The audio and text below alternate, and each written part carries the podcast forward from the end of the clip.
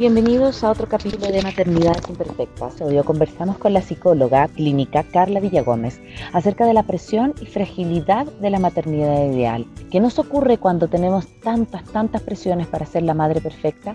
¿Cómo influyen las redes sociales en nuestra presión por idealizar esta maternidad? ¿Sabías que existen estudios que las personas que más están expuestas a redes sociales como Facebook o Instagram tienen más probabilidades de desarrollar una depresión postparto? ¿Qué tenemos que hacer para liberarnos de esas presiones y vivir por fin una maternidad a nuestra manera? Todo esto y mucho más en este apasionante capítulo.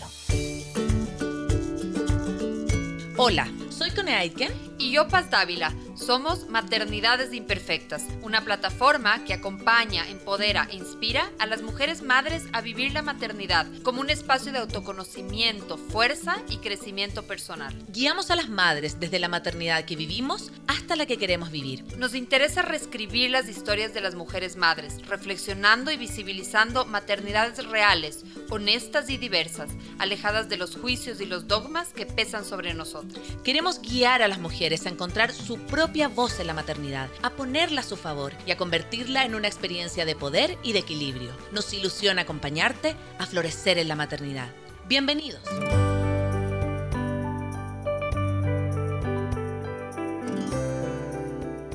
Ahora sí, les damos la bienvenida a este nuevo capítulo de Maternidades Imperfectas, este espacio que acompaña y que inspira a mujeres madres a vivir su maternidad mayor bienestar. Eh, mi nombre es Connie Aitken y el día de hoy tenemos una invitada muy querida por nosotras, eh, una mujeraza preciosa ecuatoriana, así que ahí después le vamos a dejar que ella se presente, eh, y con un tema también que nos convoca un montón. Así que bienvenidos todos también en este nuevo formato que nos están escuchando por nuestras distintas plataformas, hoy por Facebook, pero también por Radio Sucesos y a través de Spotify y iTunes. Bienvenida, Paz. Gracias, gracias a todos los que están aquí. Gracias, Carla, por, uh, por aceptar esta invitación. El tema que vamos a hablar hoy es sobre, esta, sobre estas idealizaciones que hay sobre ser mamá, ¿no es cierto? Sobre estas presiones sociales que hay, muchas veces familiares también. Eh, recién uh, cerramos con la CONE un ciclo de cine y maternidad y fue súper, eh, este tema salió muchas veces el hecho de los comentarios, a veces, y no necesariamente comentarios de afuera, sino sobre la gente que más queremos, comentarios de nuestras madres sobre nuestra maternidad, eh, y cómo eso también había de alguna manera influenciado nuestra experiencia materna. Eh, el hecho de cuestionarnos sobre la maternidad es una de las razones de ser de maternidades, de pensar en, en, eh, en, la maternidad como este espacio de diversidad también, ¿no? Es más, nuestro ciclo de, de, de Cineforo se llamaba Hay tantas madres como películas, justamente haciendo honor a, a que el, la experiencia de maternar es tan particular en esta diada madre-hijo, ¿no? Entonces, de eso sí. es un poco lo que queremos hablar hoy. Eh, bienvenida, Carla, gracias por estar acá.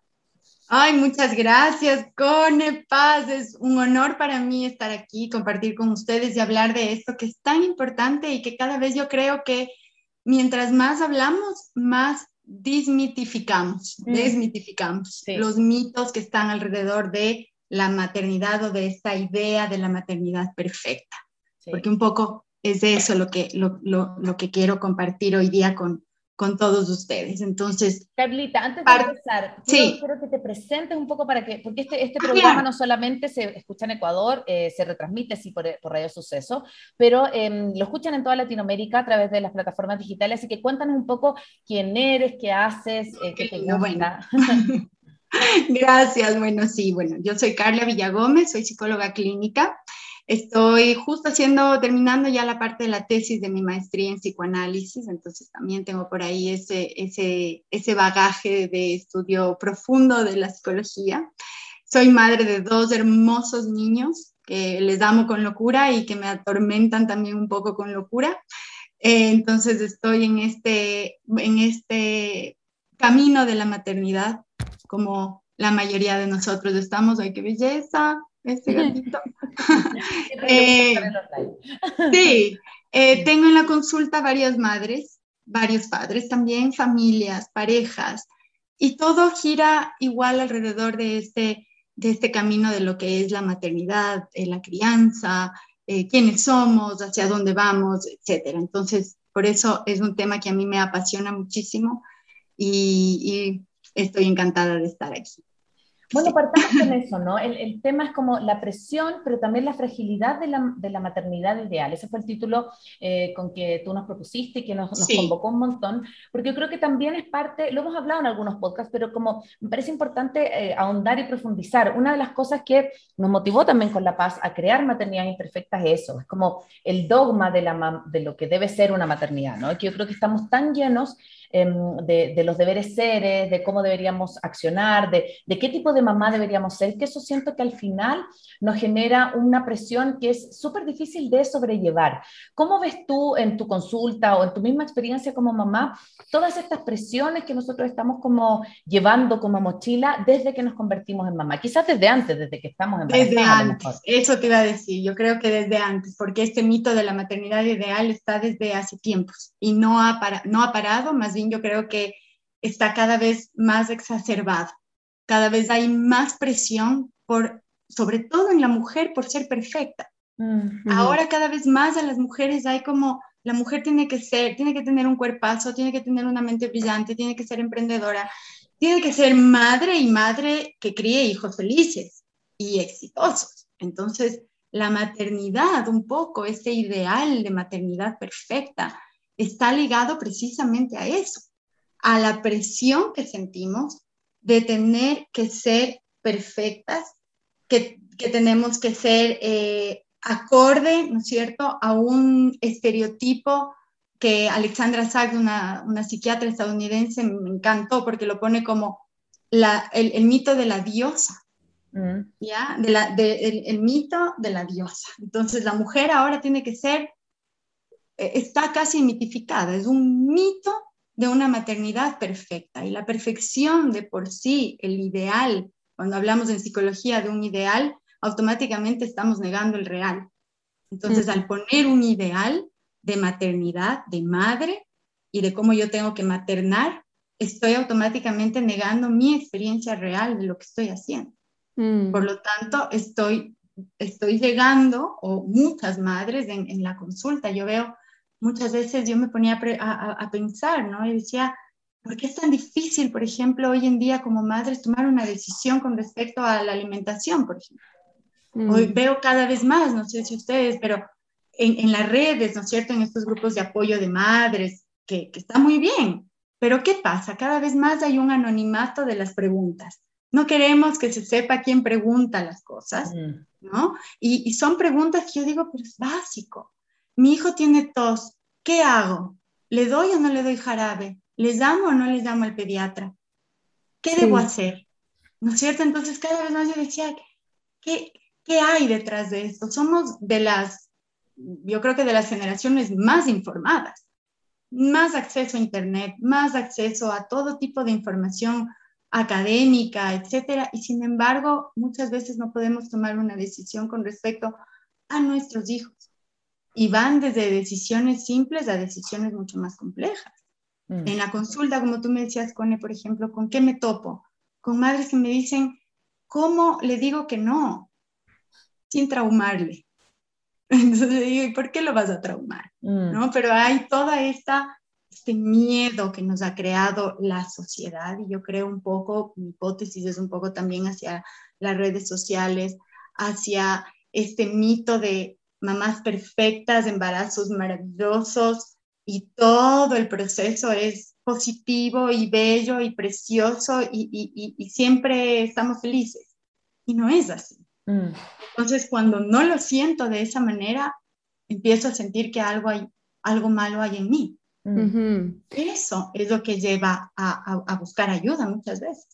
Mm, me, me, me, gusta mucho, Carla, cómo lo planteas, porque lo planteas también de, como un proceso de que se genera un desempoderamiento, una desconfianza, que ya, que ya ni siquiera sé si está bien darle este jarabe o no, que ya, que es como que tendría que consultar siempre al experto o a la asesora o a la psicóloga para tomar decisiones, como tú dices, desde las más simples hasta las más trascendentales, ¿no? Entonces, eso me parece tan importante visibilizar porque es, es, como perder nuestro poder. Es un poco lo que pasa con el parto. O sea, que es como, no, pues ya si el doctor dice que, que no puedo dar porque tengo las caderas muy, muy estrechas, bueno, entonces cedo mi poder. Mm. Eh, creo que estamos cediendo el poder a, como, no sé, lo que decías, ¿no? Como esta dictadura de la, de la pregunta anónima, pero también la dictadura del experto, de que siempre va a haber alguien que sepa más que yo, entonces por lo tanto yo no sé lo suficiente. Eh, Exacto, y tú, tú, lo dices como poder y me encanta paz, pero yo lo, yo lo, yo lo pondría más como un instinto. O sea, hemos, nos hemos desconectado con esa parte, con esa voz interior de qué debo hacer, más allá del instinto materno que hay varios em, pensamientos. Hay unos que dicen que apenas ya te quedas embarazada y ya empiezas a tener instinto materno. A mí, por lo menos, me llegó después, cuando ya estaba ahí, decía, ¿y ahora? ¿Y ahora qué hago? Mami, auxilio. Mm. Y eso es lo que pasaba. Antes teníamos, o antes tenían, toda una red de madres, de mujeres que estaban alrededor de la madre recién madre, recién convertida en madre, y que cumplían un poco la función de apoyo. Ahora esa red se ha convertido en las redes sociales.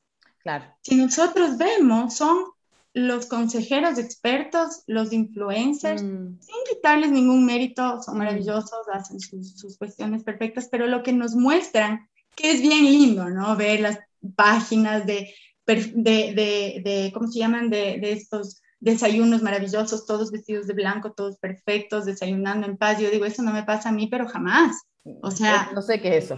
O, las hijas peinadas también, cosa que a mí La hija peinada divina, ¿no es cierto? Y el hijo que nunca bota un juguete y yo no tengo un plato que no esté roto. ¿Sí me entiendes? O sea, es como que tú dices, eso no es lo que yo tengo. Y mm. esa comparación constante te va generando una frustración, primero. Luego te va generando también problemas a nivel del estado emocional cada vez más hay, hay un estudio en el Times recientemente que veía que 70% de la población de, de Estados Unidos, 70% de las madres decían tener una cierta frustración o sentir presión por ser madres perfectas. Entonces estamos hablando de que... 70, imagínate. Es un montón, es un montón y somos las madres, porque nuevamente caemos en que la mamá es mamá, siempre dicen mamá, mamá es mamá.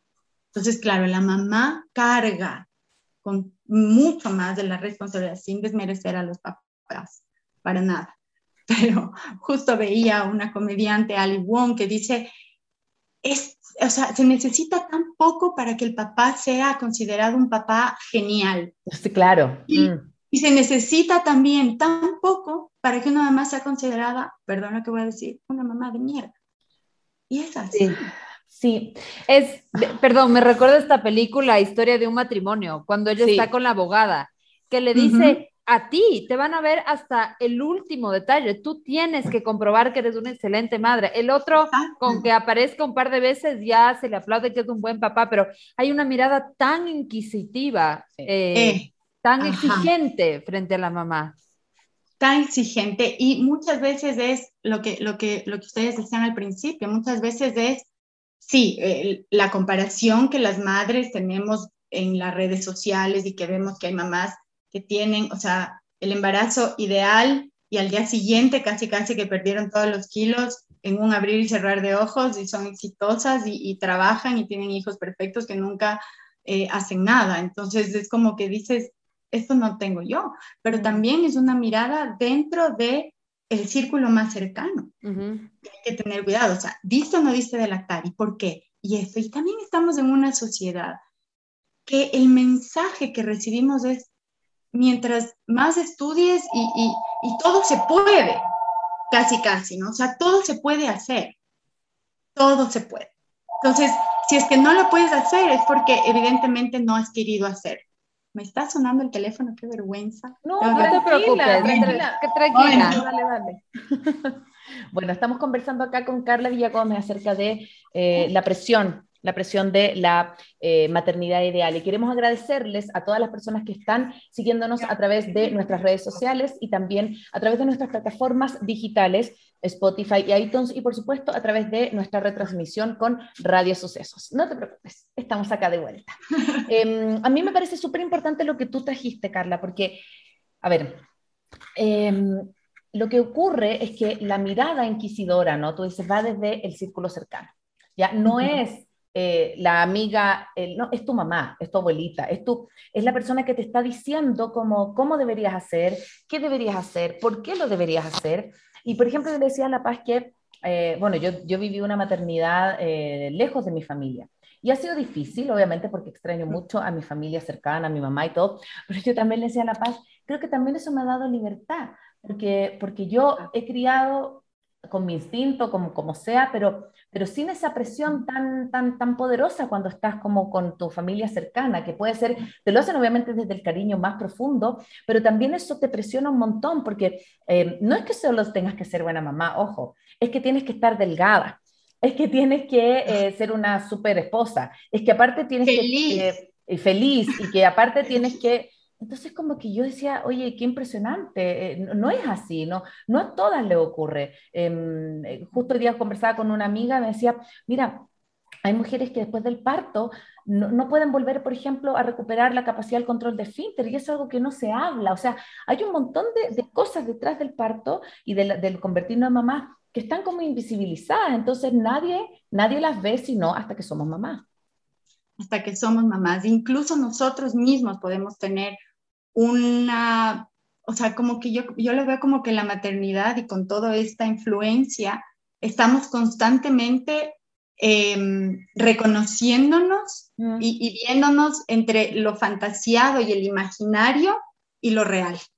O sea, todo el mm. tiempo estamos en, esa, en esa dualidad. Sí. Nosotros tenemos una idea fantaseada, incluso del embarazo, que todo era maravilloso y, y ves, porque es la influencia de los medios que te ven perfecto, que te ven ideal y de repente eso no siento, mm. esto no se me da. Yo, yo recuerdo una experiencia personal con la lactancia.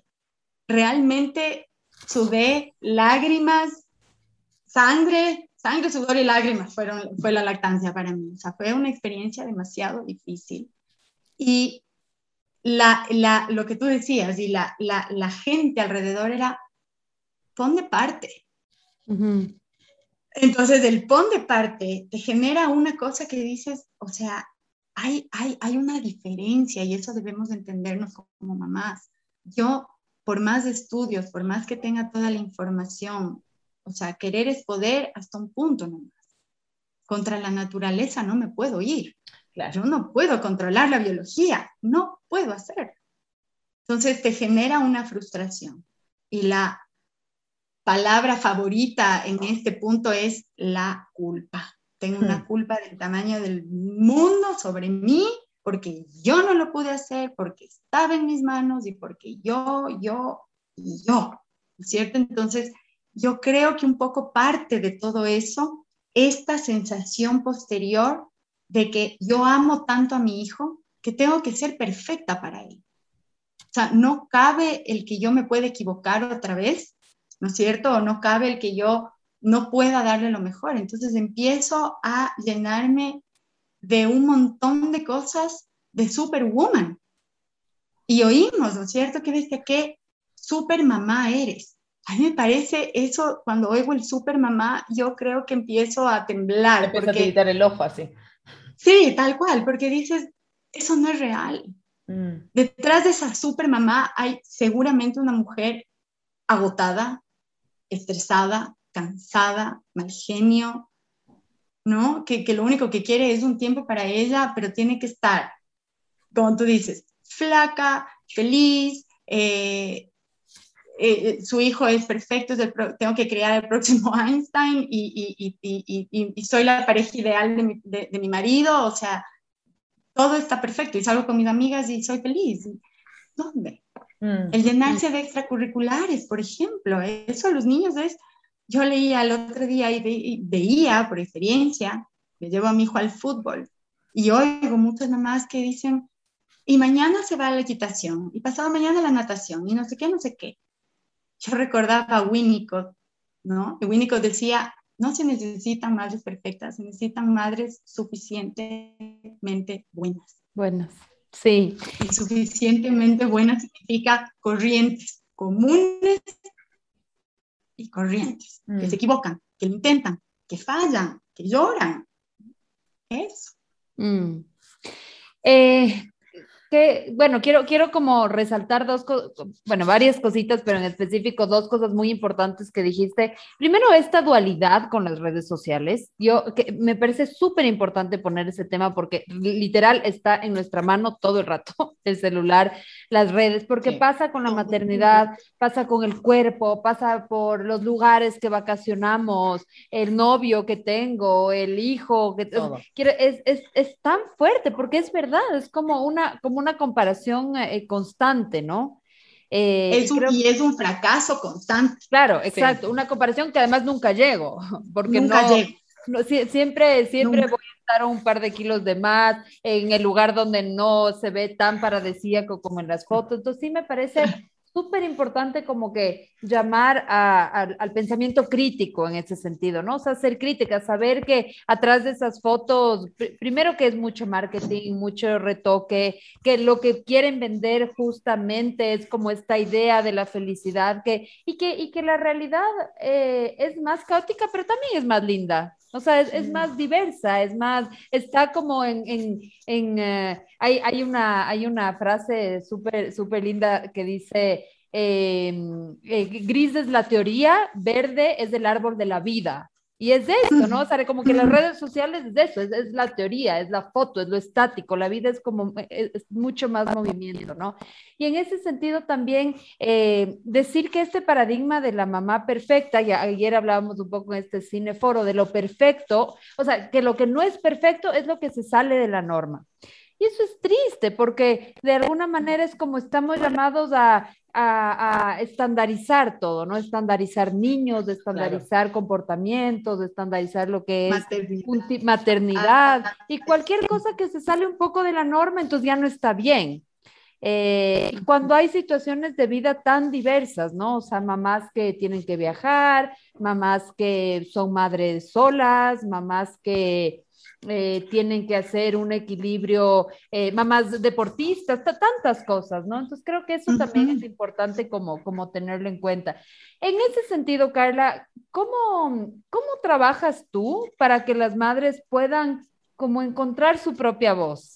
Nosotros hablamos mucho con la Corne de esta, de esta voz propia, ¿no? O sea, su, propia, su propio estilo, lo que, lo que funciona para ella, sus hijos, su familia. ¿Cómo trabajas con ese encuentro? Con él? Porque finalmente es como un retorno, ¿no? Hacia, hacia adentro. Sí, sí, sí. Es, eh, eh, te oía y decía, esa es la filosofía que yo manejo en la terapia en general, no solamente con las madres, sino en general. La, la mayoría eh, de pacientes que yo tengo son, son mujeres jóvenes y siempre estamos en, el, en, el, en, el, en la parte de la sociedad de no hablar de nosotras, de mm. no decir nuestra verdad. Y yo siempre las animo y si me están escuchando sabrán que yo les digo, ¿y cuál es tu verdad? ¿Y qué dices tú? Porque todo el tiempo estamos en, es que, es que, es que, es que no me dice todavía que quiere ser mi novio, por ejemplo, ¿no? Es que no me dice, no me hace, no me... Entonces, es volver a empoderar les a ellas, y ahora en el sentido de las madres, cuando me dicen, es que, ¿y qué hago? ¿Y le, le, le, castigo o no le castigo? ¿Será que le traumo? Es que el otro día ya me dejó de abrazar y de decir mamá linda, por ejemplo. Entonces digo, a ver, o sea, primero es bajar, ¿no es cierto?, Esta, este estado emocional, porque obviamente estamos hablando de que no son una o dos mamás, son la mayoría de nuestra sociedad que cada vez está más eh, insegura. Es que es una inseguridad total, no sé qué hacer. Yo veía, como les decía, estas mujeres, ¿no? Que, que, preguntan, ¿le doy o no le doy jarabe? ¿Le, ¿Le, saco o no le saco el saco? Casi, casi. Pero mm. hace frío, ¿qué crees tú? O sea, nuevamente es, yo siempre les devuelvo la pregunta, ¿qué crees tú? Es que no sé, es que me dicen, ¿qué crees tú? Me dicen a mí, me devuelven a mí la pregunta. Digo, no, no, yo no. Tú, ¿qué, qué, qué harías si, si haces esto, ¿qué ¿qué piensas que va a pasar? Si haces esto de acá, ¿qué piensas que va a pasar? O sea, es poner los escenarios reales, ¿no? Quitando un poco esta parte de qué creen que debería hacer, porque eso es lo que sucede ahora. Estamos rodeados de consejeros. Todos sabemos de todo. Entonces, hay consejeros para dormir, hay consejeros para comer, hay eh, eh, para todo. Entonces, nos hemos vuelto inútiles, por así ponerlo. Inútiles en esta esencia maternal, en esta esencia de experimentar, de conectarme. Con lo que tú decías, Padre, esto de, del Facebook o de las redes sociales, ah, eh, se ve cada vez más una relación, una correlación entre el tiempo que yo paso en Facebook y mi estado depresivo de ánimo. O sea, más mamás, primeras mamás, ¿no? Que pasaban mucho más tiempo en Facebook, se veía que tenían una correlación muy alta con padecer de una depresión postparto, por ejemplo. Entonces son cuestiones que son reales. Yo les, siempre les animo a dejar el celular a un lado, conectarse con su niño, conectarse con lo que siente y es increíble. El rato que te alejas y empiezas a oírte, empiezas a sentir lo que tienes que hacer, a mirarle y probar. Nos hemos olvidado del ensayo-error. Eso era una práctica para, para investigación de toda la vida y ahora ya no lo hacemos. No hacemos ensayo-error. Ahora es, tengo que apuntarle a lo que debe ser, porque no me puedo equivocar. Claro, y eso, eso, eso vuelve a generar esa presión que tú dices. Yo me acuerdo que una vez hablaba con mi mamá, porque mi mamá, mamá de cuatro, yo le dije, mamá, ¿cómo lo hiciste? Digo, ¿cómo lo hiciste? Yo con dos estoy así como apenas. Y me dice, es que, no, me es que no había tanta información. O sea, me decía lo mismo, como que yo confiaba, me dijo, lo habré hecho mal, lo habré hecho bien, pero yo confiaba en mí. Y también, obviamente, lo que tú dices, como pienso en una mamá primeriza. Por ejemplo, pienso en una mamá primeriza en pandemia. ¿Qué hacía? ¿Qué hacía? ¿De dónde, dónde, dónde se nutría para poder saber qué hacer? Porque efectivamente cuando llega tu primera guagua, yo creo que tú te encuentras con una guagua y dices, ¿qué hago con, qué hago con este ser vivo? ¿Qué, qué hago? ¿Cómo, cómo, ¿Cómo me relaciono? Entonces, claro, yo miro y observo lo que, lo que tú dices a mí me parece súper cierto, que hoy en día, sin, sin, desmerecer a los influencers, que me parece un súper tema, cualquier persona puede hablar de cualquier cosa.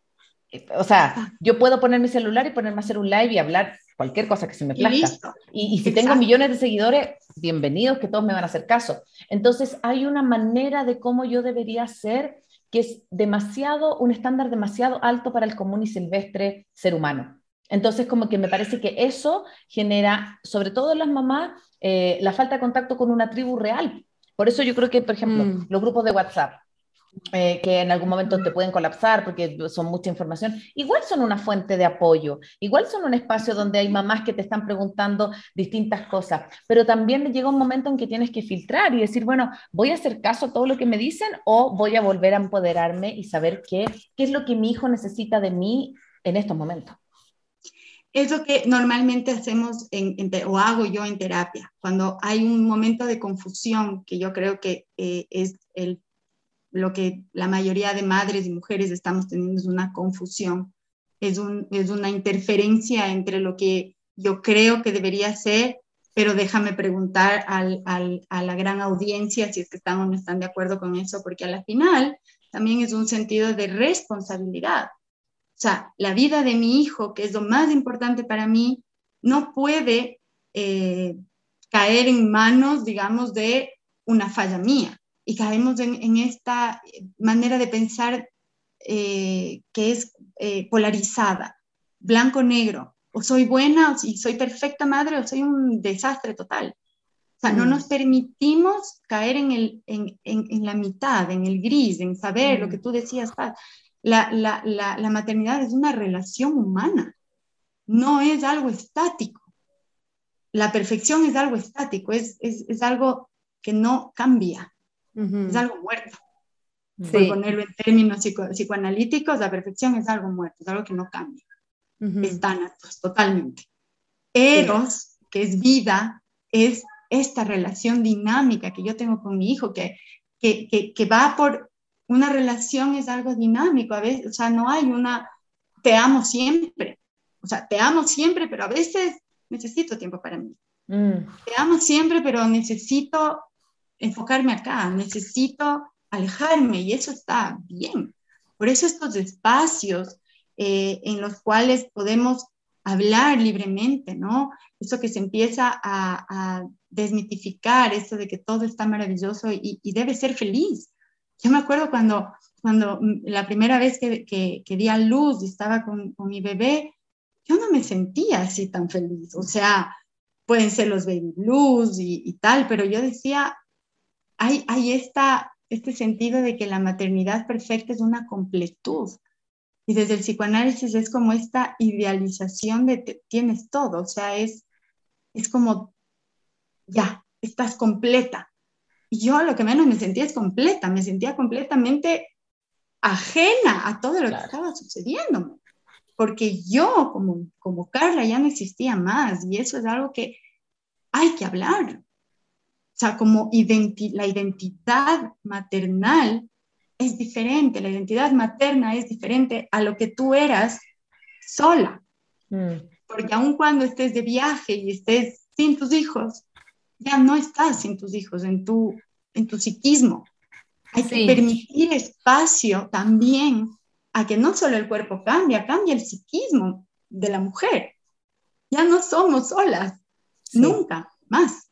Mm. Entonces, entender eso es también una cosa como importante de asumir. De sí, por eso, por eso a mí me gusta mucho este concepto de la matresencia, ¿no? Porque es como, habla de este cambio integral que ocurre en una, en una mujer, ¿no? Que, que, que, que yo creo que está subvalorado. O sea, creo que está tan naturalizado que las mujeres somos mamás que ya, pues eso es lo que tiene que pasar, es como... Lo que te toca. Lo que te toca, ¿no? Pero, pero realmente como que toda, toda la influencia, todo el cambio que significa para una mamá. Eh, yo, y, quisiera ir, ir, ir, sobre ese tema. Yo hoy justo estaba, bueno, estaba en unas clases, nos hicieron hacer una visualización y es curioso porque eh, inmediatamente le pongo a mi hijo al lado. O sea, hasta me viene la sensación en la mano de, de cogerle, o sea, como de estar a mi lado, ¿no? Mi hijo tiene cinco años. Y yo decía, eh, no sé, tal vez desde el psicoanálisis, hasta, no sé si esto dura hasta la primera infancia, no sé si dura para siempre. La Laura Gutman, en cambio, dice que esta fusión debería estar para siempre. Yo sí creo que, yo sí creo que debería haber un corte. Creo que la primera infancia sí es un momento como de muchísima coexistencia, exacto, eh, pero creo que después viene, más bien es como sana esta independencia, este corte. ¿Qué nos puedes decir sobre, justamente, sobre esta fusión y esta separación? Es muy importante, el, el niño, ¿no es cierto? Es a partir de la madre. Por eso tenemos esa presión enorme como mamás, y entiendo, o sea, no, no, no, con, con, con esta eh, conversación no quiero atacar a las madres que se sienten presionadas para nada, porque sabemos como madres, sabemos que tenemos como ese, ese peso más en nosotros, ¿no es cierto? Eh, porque el mundo es visto a través de los ojos de la madre. El niño se identifica a través y por la mirada de la madre.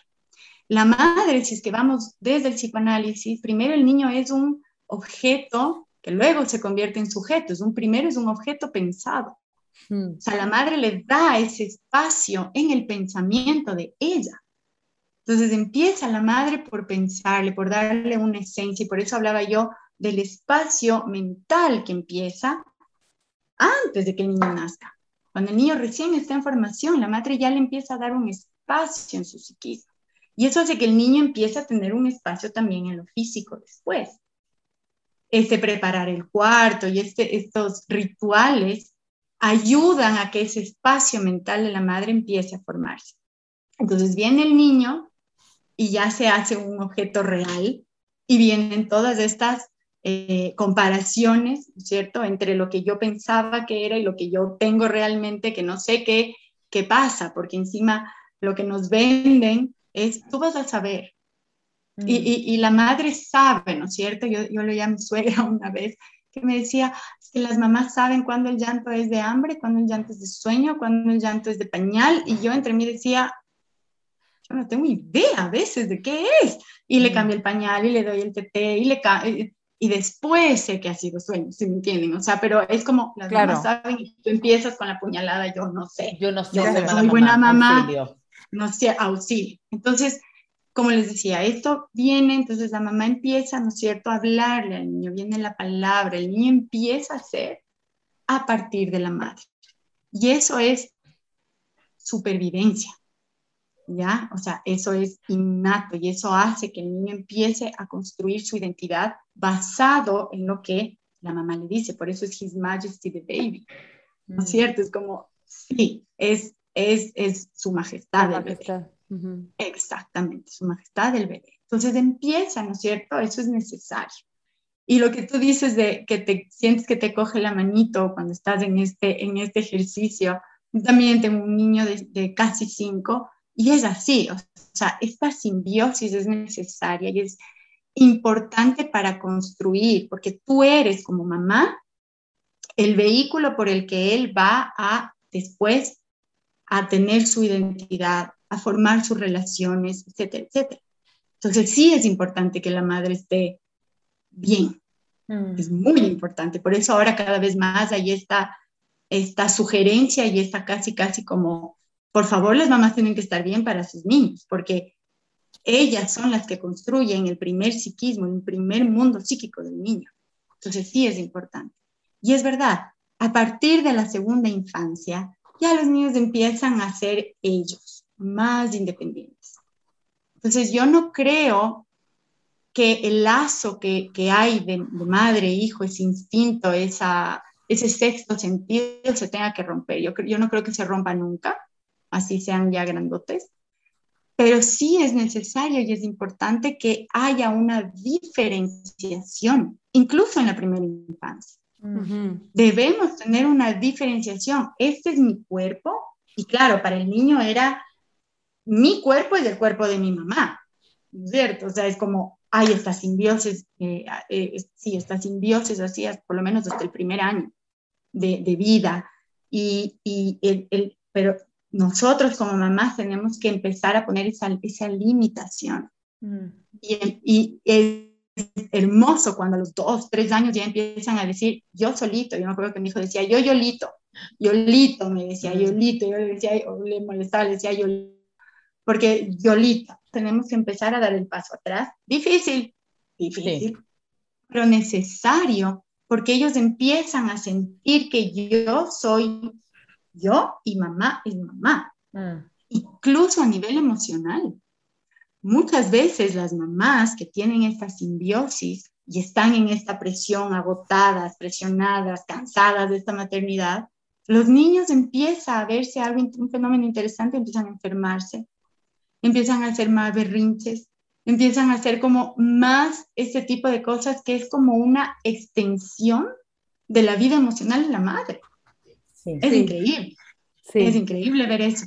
Entonces, por eso digo, o sea, sí es muy simbiótico y es necesario y es una supervivencia, pero como adulto yo tengo que empezar a marcar ese límite y permitirle a mi hijo ser él. No decirle, no, si sí tienes hambre, yo sé que tienes hambre y ¡tah! meterle todo, todo el tajo de comida, ¿no es cierto? O sea, hay que empezar a, con esas sutilezas cuando ellos empiezan a decir yo. Mm. Respetar esa identidad es importantísimo porque después en la consulta yo veo muchos casos en los cuales no hay un límite emocional. Mujeres grandes con sus madres grandes también, que no han puesto, no han sabido poner este límite de lo que le pasa a ella, me responsabilizo yo y, lo que le, sucede a la otra yo también lo siento y va más allá de la empatía. Eso no es empatía, eso es apropiarse de la emocionalidad del otro.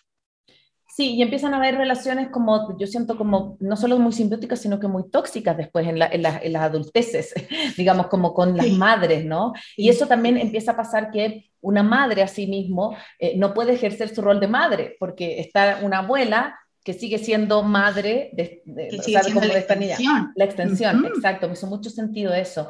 Em, porque efectivamente mm, e-, es un paso que hay que dar, pero yo a veces eh, observo y también me he observado como mm, con niños de repente como más grandes o cuando, no sé, en, espacios sociales, eh, niños que por ejemplo lactan hasta más tarde, qué sé yo, y que de repente meten la mano en la, en la, camiseta de la mamá delante de todo el mundo. Y a mí eso yo debo reconocer que yo tengo ciertos como reparos con eso. A mí me, a mí me yo digo, pero, pero más allá de que la lactancia hasta donde uno quiera, digamos, pero ese tipo de cosas es lo que tú dices acá, como, sí, yo te amo, estoy profundamente para ti, pero la mamá es alguien diferente a ti, ¿sí? No, no, no puedes... No puedes como abordarla de manera como de que se pierda. Eso siento, porque yo creo que muchas veces la maternidad nos perdemos. Nos perdemos y nos fundimos, pero en, algún momento hay que hacer ese cambio como para decir, bueno, o por ejemplo, eh, para mí ha sido una batalla ir al baño con la puerta cerrada, una batalla, Carla. O sea, como que yo decir, este es el espacio de la mamá. Y yo cierro la puerta y siento gritos, chillidos, pero, pero es como he tratado de, no me resulta mucho a veces, pero, pero como que digo, bueno, este es un espacio en donde yo quiero estar sola. Me explico como, no tienen por qué acompañarme todo el rato. O sea, no, no, no hay por qué, digamos, pero esas son pequeñas cosas que tenemos que ir haciendo las mamás que nos van a volver a empoderar también de la mujer que somos. Claro, y hacerlo desde la seguridad. Ajá, sí. Es tan importante, porque si yo empiezo a cerrar la puerta, pero así, diciendo, hijo, como, tú decías, ni se va a traumar, qué mala mamá soy, cómo no les dejo si a la final no es nada de malo, vengan nomás. ¿Sí me entiendes? Entonces ahí estoy dando mensajes completamente contradictorios que termino agotándome yo. Justo tenía el, otro día la, en, consulta, estoy atendiendo a una madre y una hija adolescente, la hija ya, y la mamá casi casi la tuvo de muy, chiquitita. Y, ¿Y qué pasa? Ella tenía toda una cita con su novio, la mamá, y la niña casi adolescente se empezó a sentir súper mal que eso esté pasando y, y, empezó a hacer todo un berrinche y la mamá dejó de salir con su novio. Entonces, ahí vemos, por ejemplo, esta no limitación. Claro, totalmente. No hay, no hay un, yo, yo estoy para ti, si tú me dices que yo me quede, corazón, yo me quedo. Si estás pasándola muy mal. Pero el berrinche era porque ella no tenía plan y la mamá sí. Y yo dejo mi plan, que lo venía desde hace, fu, porque era mi aniversario, por quedarme y encima me quedo y, y, la, y la guagua le dice, no, ándate, no, no te quiero. Y ella se enoja y hay toda esta cuestión, pero ¿por qué? Porque no hay un límite emocional. Eso es lo que sucede cuando no, cuando no nos limitamos emocionalmente, nos agotamos. Totalmente, Carla. Y, y me encanta esto que mencionas de desde qué lugar lo hacemos. Yo creo que eso es mm. tan fundamental. Eh, y, justo, bueno, en, en, un círculo de seguridad parental que yo manejo, eh, manejo habla, hablábamos de esto, o sea, es como la culpa, por ejemplo, o sea, si yo estoy parada en la culpa, este es, es terrible para los hijos. Es como que no me atrevo a poner límites porque tengo culpa, no me atrevo a hacer autoridad porque tengo culpa, no me atrevo, o sea, los hijos perciben que no te sientes una, una buena mamá, una, una, una mamá suficientemente buena, perciben esa, esa culpa. O sea, yo, me, yo realmente para mí, sabes que yo creo que el regalo más grande que tuvo la pandemia fue cambiarme de posición. O sea, yo pasé de la posición de de que me creía una mamá más o menos con culpa, a creerme una mamá suficientemente buena y la mejor para mi hijo, además. Eh, y de verdad que mi hijo lo percibe y que y cuando tengo que poner límites, eh, sea para él o sea para mí, lo hago desde la tranquilidad y entonces mi hijo percibe diferente, ya mm. no lo hago desde la culpa y eso creo que es tan importante. Eh, y, y la Cone habló esto de la lactancia y para mí, por ejemplo, el destete, realmente fue una experiencia tan linda, justamente por la posición en la que yo tomé. Mm. Yo dije, yo no, yo voy a ver esto como un, como un logro de independencia de mi hijo, como que qué maravilloso, o sea, ya se puede alimentar de otras fuentes, como un logro de crecimiento. Eh, y te juro que el hecho de partir de ese lugar emocional hizo que mi destete sea súper exitoso, porque no era la mamá que lloraba porque ya te vas, no, no, era como que vuela, o sea, como, como más bien desde, la, desde la, alegría. exacto. Celebrar la etapa que se termina para celebrar paso a la etapa que viene. Mm. Exactamente. Sí, sí, yo creo que eso es súper importante súper importante, lo que, lo que mencionas desde la culpa y, en todo, en todo tipo de relación humana, porque la maternidad es una relación humana. Y si es que nos, nos, nos, paramos, como tú dices, en la culpa, estamos buscando ese perfeccionismo. Y mientras más buscamos ese perfeccionismo, menos estamos cerca de ese perfeccionismo. Es que es irónico. Sí, mientras más yo persigo algo, más me alejo. Es, es increíble cómo, cómo lo podemos ver desde, desde la parte de la culpa, es que eh, todo cae desde donde yo estoy posicionada. Si yo estoy insegura, con culpa, con miedo, más voy a buscar consejeros. Y eso es una de, eso, o sea, ¿qué hago para contrarrestar esta parte? Por ejemplo, es evidencias reales, reales, que me digan, esto pasa, esta es la alimentación, ¿no es cierto? Yo leí el otro día, doctor Google, creo que era en, en, la página. Sí, en la página de maternidad. Me encantó, me encantó, porque doctor Google ya me decía que tenía por poco así cáncer, cuatro de cerebro, el otro me decía, y es así, es lo que yo partí diciendo, somos la generación más informada, capaz, más instruida, como tú decías, con mi mamá decía, no, hay, no había tanta información, hacías nomás. Si te equivocabas, te equivocabas. Y no lo volvías a hacer ya. Pero hay un miedo tan grande, generacional al error. No podemos permitirnos el error. Y eso como madres, el mensaje que estamos dando a nuestros hijos es sumamente peligroso, porque el mundo no es perfecto.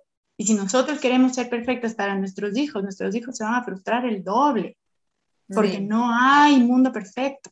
Ellos necesitan frustrarse, necesitan ver a personas reales a su lado, que si se equivocan, después haya una reparación, mm. haya un hablar con mi hijo y decirle, mi amor, me equivoqué, lo siento, te hice daño, lo siento. O sea, qué importante es la disculpa después de un error. Sí, es que eso, eso me hace mucho sentido, Carla, porque yo creo que también nosotros fuimos hijos de padres como muy de roca, como que no se podían equivocar. Pienso más en quizás la figura del padre que la madre, pero igual, por ejemplo, me acuerdo de yo no haber visto a mi mamá llorar, mi mamá se encerraba a llorar porque no, no me podía ver llorar. Entonces, a mí me pasa que, que, claro, yo trato justamente de hacer lo contrario, es como, no sé, me acuerdo que ahora ya este último viaje a Chile fue más tranquilo, volví más, más en paz, pero me acuerdo de otros viajes que no han sido tan en paz, que vuelvo muy, muy, muy, muy movida, como con mucha pena, y la Rafa me ve llorar.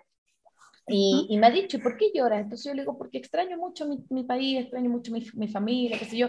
Eh, me dice, a mí también me da pena. Entonces le digo, acompáñame, porque la mamá también tiene pena. Y cuando siento que yo abro esa puerta, em, hay, como, hay como también una, una sensación del niño, como decir, ay, entonces yo también puedo. Yo también puedo llorar, yo también puedo expresar, que yo creo que es distinto de traspasarle tus temas a las guaguas y hablar de temas de, de, adultos o de cosas que no, eso es otra cosa. Pero eso es otro límite. Es otro límite, exacto. Cuando tú abres tu vulnerabilidad eh, de lo cotidiano, de las cosas que te van pasando, y se las compartes a tu hijo como de repente para decir, oye, hoy día la mamá está, eh, no sé, en zona roja, hoy día la mamá está con el, el, el la mechita corta, ¿no? no hoy día la mamá no, no, está disponible. Eso siento que a los niños también los prepara, no sé. Y, y da relato. Sí. Yo justo mm, hay este último libro del premio Alfaguara que se llama Los Abismos, que es de Pilar Quintana, y el libro es construido desde ahí, desde una mamá que tiene una depresión, pero todo el rato dice que tiene rinitis, y es desde, desde la visión de la hija. Entonces ella cuenta a esta mamá que siempre está con rinitis, pero la hija se da cuenta que algo más le pasa, que las cortinas están cerradas, que tiene momentos buenos y momentos de más rinitis, que finalmente es una depresión. Entonces, yo creo que el hecho de, dar relato es tan importante para los hijos, porque si no se vuelve más inabordable aún. Claro, se vuelve más, y hay, hay con, con, respecto a eso, hay un cuento hermoso que yo me puse a leer con mi hijo precisamente porque estaba pasando con mi segundo hijo, porque claro, todo el mundo, a mí me pasó una cosa eh, eh, especial, porque todo el mundo me decía, el segundo hijo es facilazo. Claro. Y a mí me costó la vida el segundo guagua. O sea, dije, esto es mucho más difícil porque tengo ya el primero a quien atender, a quien, eh, ¿cómo hago con los dos? O sea, me estaba volviendo loca. Y estaba en un vaivén emocional importante y justo esas diosidencias que se dicen, esas coincidencias, llegó a mí un cuento maravilloso que se llama Mi mamá tiene truenos en la cabeza. Ay, me fascina, es hermoso. Me encanta, me encanta, me encanta porque yo leía con mi hijo mayor, el bebé no el bebé, pero con mi hijo mayor leía eso y me decía, y, le encanta, y, ahora nuestro lenguaje de emociones es ese, o sea, tengo un arco iris, tengo un sol en la cabeza, tengo truenos, tengo estrellas, tengo lluvia en la cabeza, y es como, es importante que también se aborden las emociones y ahí vamos haciendo también de esta imagen de madre, una imagen real, humana, a la mamá le puede pasar eso. Y está haciendo lo mejor que puede para aprender y tú también lo vas a aprender. es un poco eso. Claro, o sea, yo modelas. en este aprendizaje contigo. Entonces, si yo sigo aprendiendo, significa que tú también vas a ir aprendiendo y esto se aprende. Entonces, es importante ponerle en ese, como en ese contexto y darle lo que, lo que tú decías, o sea, como un relato, como un, un espacio de, de, de, de, permitir hablarse de eso, porque también como sociedad no nos gusta hablar de las emociones negativas, entre comillas. Mm. Tenemos un terror a decir estoy triste, a llorar, a enojarme, cuando la emoción en sí no es mala, la emoción nos hace seguir vivos. Es lo que yo hago con eso. Si, si me avergüenzo de la lágrima, por ejemplo, eso es lo que se va a aprender. No hay que llorar, no hay que enojarse.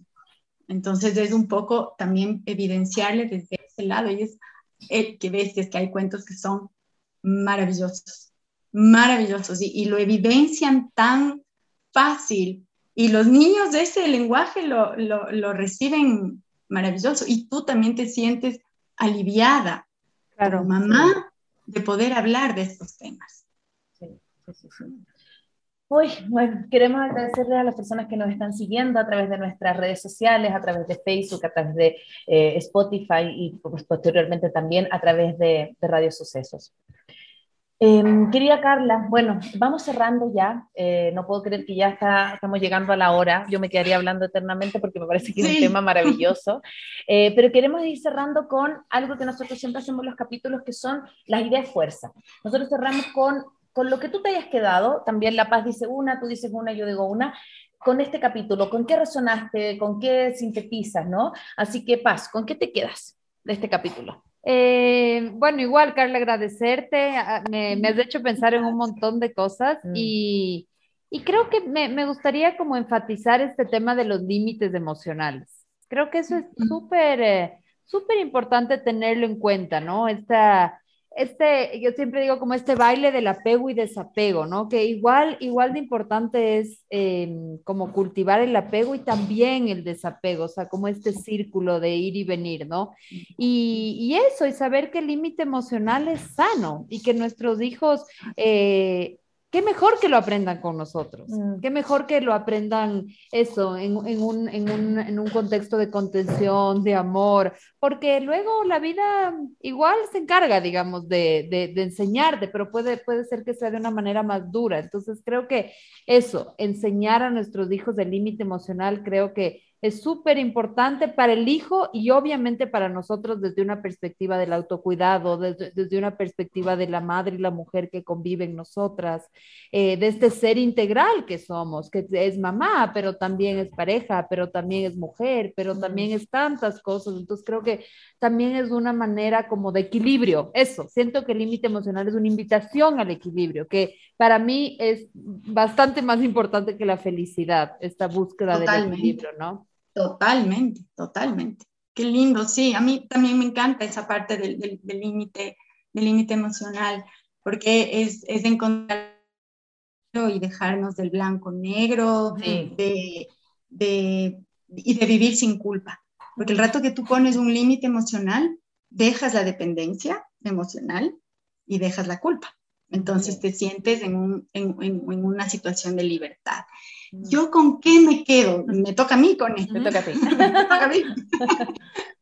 ¿Yo con qué me quedo? A ver, yo me quedo uf, con tantas cosas. Yo creo que me quedo con esto, con esto que mencioné de la, del perfeccionismo. Es como, es como un punto muerto, en realidad, que la maternidad es una relación humana y por tanto es una relación viva, es una relación cambiante, es una relación con sentimientos encontrados. Es una relación en la cual son dos seres que se están encontrando, reconociendo, conociendo, equivocándose y siendo mejores, mm. tratando de ser mejores cada día y que la, la, la, perfección lo único que hace irónicamente es alejarte cada vez más de el cuidado y, el, y la intención buena, real que tiene, tenemos las madres de de darles a nuestros hijos lo mejor. Pero yo no puedo dar lo mejor siendo una madre perfecta porque existe. Yo debo ser una madre lo suficientemente buena, mm. corriente, común y mm. corriente. con eso me quedo. Qué lindo, qué lindo. Yo me quedo con esto último que dijiste en relación al, a lo de mi mamá tiene trono en la cabeza, esto de como una imagen de mamá real y humana que yo creo que, que, justamente es lo que nos convocó a este capítulo y a este tema. Eh, vivimos en una época en donde hay tantos deberes seres y yo creo que la maternidad está como, siento yo, en el number one, así como que hay, un, hay un, un, como una lista, un checklist de cómo debería ser como mamá. Y yo creo que cuando tú te muestras vulnerable, cuando tú no tienes tus días buenos, cuando tú le dices a tu hijo, sabes que hoy día no, hoy día la mamá está como out, hoy día la mamá no puede, hoy día la mamá tiene el trueno en la cabeza, hoy día la mamá no, creo que eso da una pauta mucho más humana y hace que nuestros hijos sepan también que ellos pueden tener sus días, que ellos pueden, eh, me, me, me, trae a la memoria a veces que la Rafa tiene días así, pero de berrinche absoluto, y digo, ¿sabes que Te voy a querer igual, enojada, triste, eh, te voy a querer, la mamá te va a querer igual, pero eh, el límite está en que no puedes tratar mal desde ahí, o sea, como que ten todos los berrinches que quieras, pero no trates mal al resto, la mamá siempre va a estar acá, entonces eso también, como en ir y venir, yo creo que les da una pauta a nuestros hijos de mayor tranquilidad y seguridad emocional. Así que, mm, querida Carlita, muchas gracias, muchas gracias por acompañarnos, muchas gracias por decir que sí a esta propuesta. Y, mm, bueno, este capítulo va a estar disponible prontamente y eh, los invitamos a seguirnos también en nuestras redes, en nuestra página web, en www.maternidadesimperfectas.com. gracias, gracias a ustedes. Qué maravilla estar aquí con mujeres tan increíbles como son hmm. ustedes. Y, y, en serio me encantó. Y otra vez el teléfono, ¿te das cuenta? Me encantó estar aquí, me encantó compartir con ustedes y sobre todo em, hablar de esto, compartir esto, sentirnos juntas en esto, es mm. como hacer una nueva tribu y me, me, me, encanta ser parte de esto. Y muchísimas gracias, por tomarme por tomarme en cuenta en eso. Te mandamos un abrazo. chao. Cuídate mucho. Un abrazo grande. Chao. chao. Soy Cone Aitken. Y yo, Paz Dávila. Gracias por regalarte este tiempo de autocuidado y crecimiento. Si quieres escuchar más capítulos y contenidos sobre maternidad y crianza, no olvides de encontrar nuestro podcast en iTunes y Spotify. Y a través de Radio Sucesos todos los domingos a las 12 del mediodía. Te esperamos.